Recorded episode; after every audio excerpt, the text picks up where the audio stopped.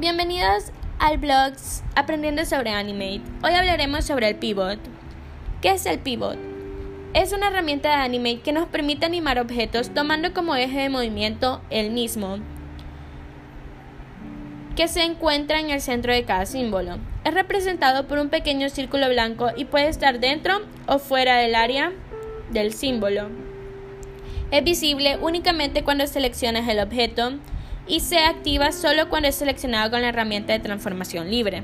Al girar el objeto, este girará usando como eje el lugar en donde hayamos colocado dicho pivot. En la actividad 409 se utilizó el pivot para crear el movimiento del brazo y de los péndulos, y se podía observar que se movían sobre su propio eje, debido a que el pivot se encontraba en el centro de cada objeto. Como podemos observar, las animaciones concatenadas van una dentro de otra y se mueven según su instancia superior. Tal es el caso de los péndulos que se mueven según se mueve el brazo. En la actividad 4010 se utilizó el pivot para crear el movimiento de oscilación de las olas con ayuda de una guía de movimiento, el cual era un óvalo. En la parte superior del óvalo debía coincidir con el pivot, esto mediante la herramienta de transformación libre. Luego realizamos una pequeña incisión en la parte superior del óvalo para que éste pudiera tener un inicio y un final. El pivot debía de encontrarse en el extremo derecho de la curva que forma el óvalo sin cerrar.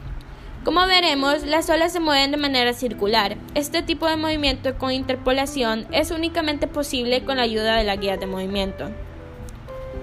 Luego lo utilizamos para el movimiento del pez. Eh, en este modificamos el pivot del pez arrastrando el círculo blanco que se encontraba en el centro, llevándolo al centro del escenario, pero un poco hacia la parte de abajo. El pez gira en torno a un eje por debajo de él y con esto su trayectoria dibuja una curva.